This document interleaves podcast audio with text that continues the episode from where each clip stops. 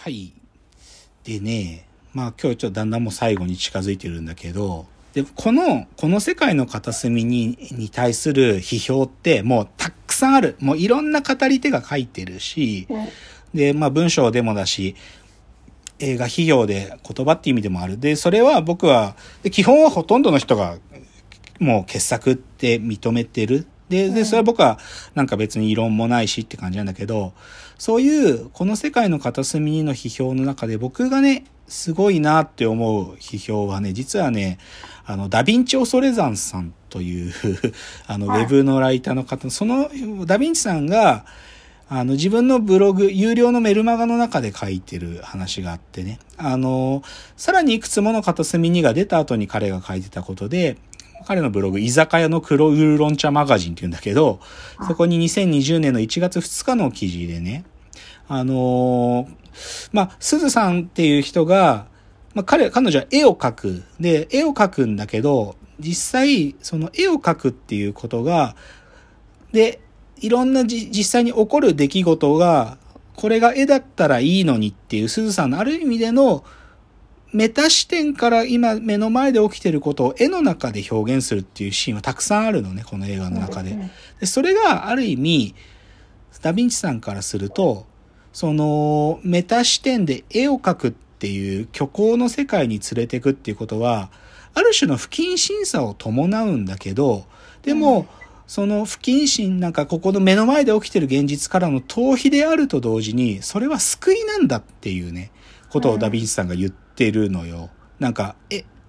なんか、もしこれが絵だったらっていう、その、ある意味自分の目の前で起きてる悲惨なことからの距離を取る。でもそのこと自体が救いなんだって彼が書いててね。で僕はまさしくそう思うよ。なんか、そういう、こう、ある意味フィクションみたいな世界に現実をこう、んなんかその視点で捉えるってことが、なんか必要な想像力っていうかね、そそういうものがあるんだっていう指摘は、なんかすごくなんか感じるものが多いっていうので、ちょっとこのダヴィンチさんの話があるんだけど、で、つまりね、僕はね、なんかこの世界の片隅に限らずね、戦争のことを捉える時の僕の一番重要なポ、ろなんか、ろ論点はね、想像力なんですよ。想像力の問題って思ってる、常に。で、あの、ちょっとこの世界の片隅にから離れるけど、あの、今年の夏もまあ、8月6日ぐらいから NHK で、まあいろんなドキュメンタリー、BS も含めてやってて、いろいろまたまあ僕はこれ見るんだけどさ、今年結構多かったのが、あの、今年作られたやつじゃないものも含めてだけど、あの、原爆の開発に携わった科学者たちの話が結構多かったんよ。あのい、あの、イギリスでさ、あの、チャーチルが、まあ、原爆作ったのはさ、アメリカでマンハッタン計画なんだけど、でもそこに実はイギリスも深く関与してたって話があるっていうドキュメンタリーがあって、あの、ドキュメンタリー、番組の名前だと暗号名チューブアロイズ、原爆投下秘められたチャーチルの戦略っていうのがあったんだけど、いや、僕これ、結構初めて知ることも結構多かったんだけど、その、イギリスでチューブアロイズっていう、イギリスの科学者たちが進めてた原爆開発の計画があるんだけど、このメンバーを、なんか、イギリスではもう、ドイツからの空爆がすごかったから、原爆開発をする、もう場所がなかったんだと。だから、アメリカに派遣して、アメリカと共同で原爆をナチスが作る前に作らなきゃっていうのがチャーチルの、なんていうか、考えだったのね。で、それで作って、で、そのイギリスの学者とかがいろいろ貢献したりして、最初の、まあ、広島に落とすウラン型原爆とか、長崎に落とすプルトニウム型の原爆、原爆が作られたりみたいなことが書いてあって。で、で、時に、そんな結構、うわーっと思うのは、その、最初の原爆の威力を高めるために、原爆って地上数百メートルのところで爆発するのね。で、なんでその高い高度で爆発させるかっていうとね、あの、マッハステムって現象があって、爆風がね、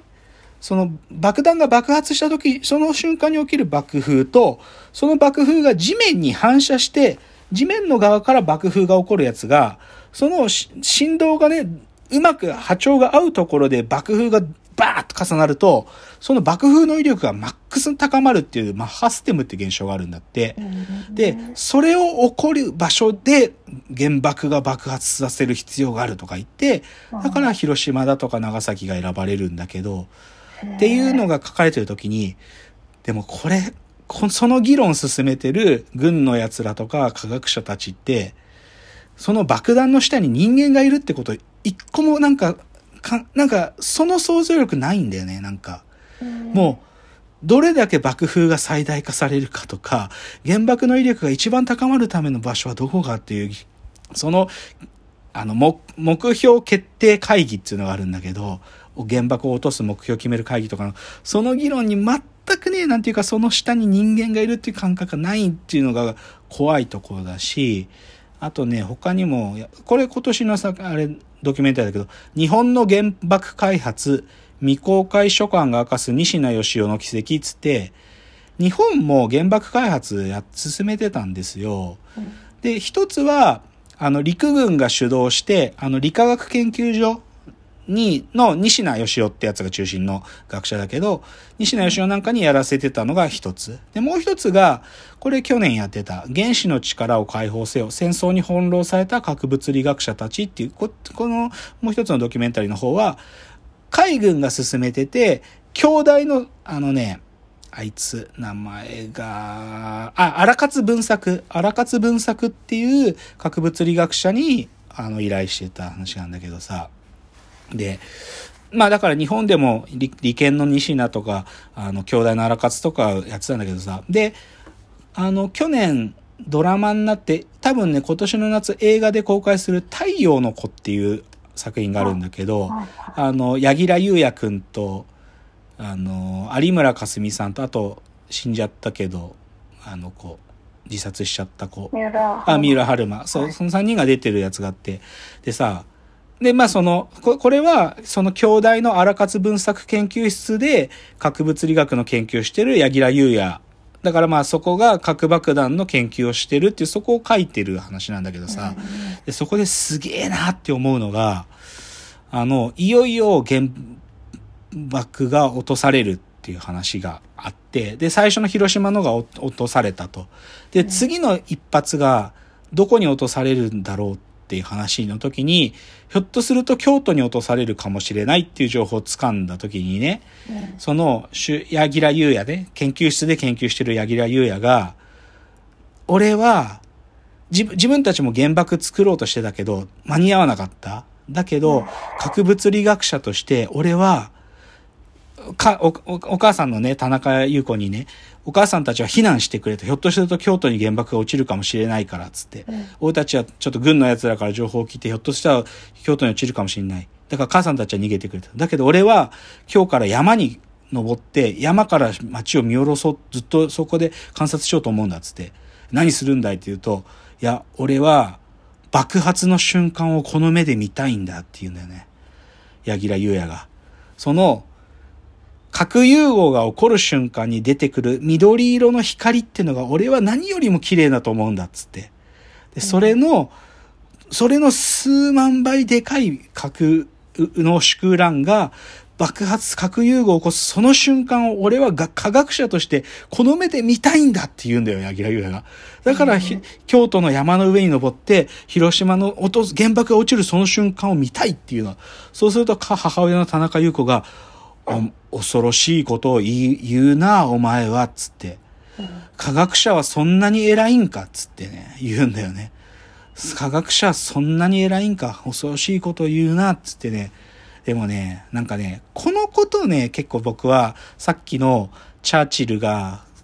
まあ、反対計画の学者たちにやらせてたことに近くてさ、なんか、いや、で、僕科学者が悪いって言ったわけでもないし、うんうんせ、いや、政治家は悪いと思うけどね。政治家とか軍人は悪いと思うけど、でも、なんかこの原爆を作ってる人たちの、とか、その原爆を投下しようって作戦考えてる奴らの失われた想像力って、なんか、そのやっぱり爆弾の下に人間がいるってことを忘れてるん、忘れてるっていうかそのことが頭によぎらないんだよね。で、なんだけど、でも実際この科学者たちが、その戦後ね、広島に行って、その、調査するんだよ。初動調査つって、残留放射能があるかなとか、いろいろ調べるんだけど、その時にやっぱり彼らが愕然とするのね、やっぱりその光景に、なんか、え？こんなことになってしまったのつって。やっぱり愕然とする。で、それは間違いなくなぜそう愕然とするかというと、自分たちがその爆弾を作ってる時にはその想像力が至らなかったからだと思うんだけど。うん。なんかね、なんか僕は基本、なんか戦争のドキュメンタリーを見たり、戦争の映画を見るときに、なんかね、一つの視点から描いてるものに共感するという話じゃなくて、僕は基本、なんていうか、ほとんど見るんですよ。で、その見るときの心づもりは、なんか、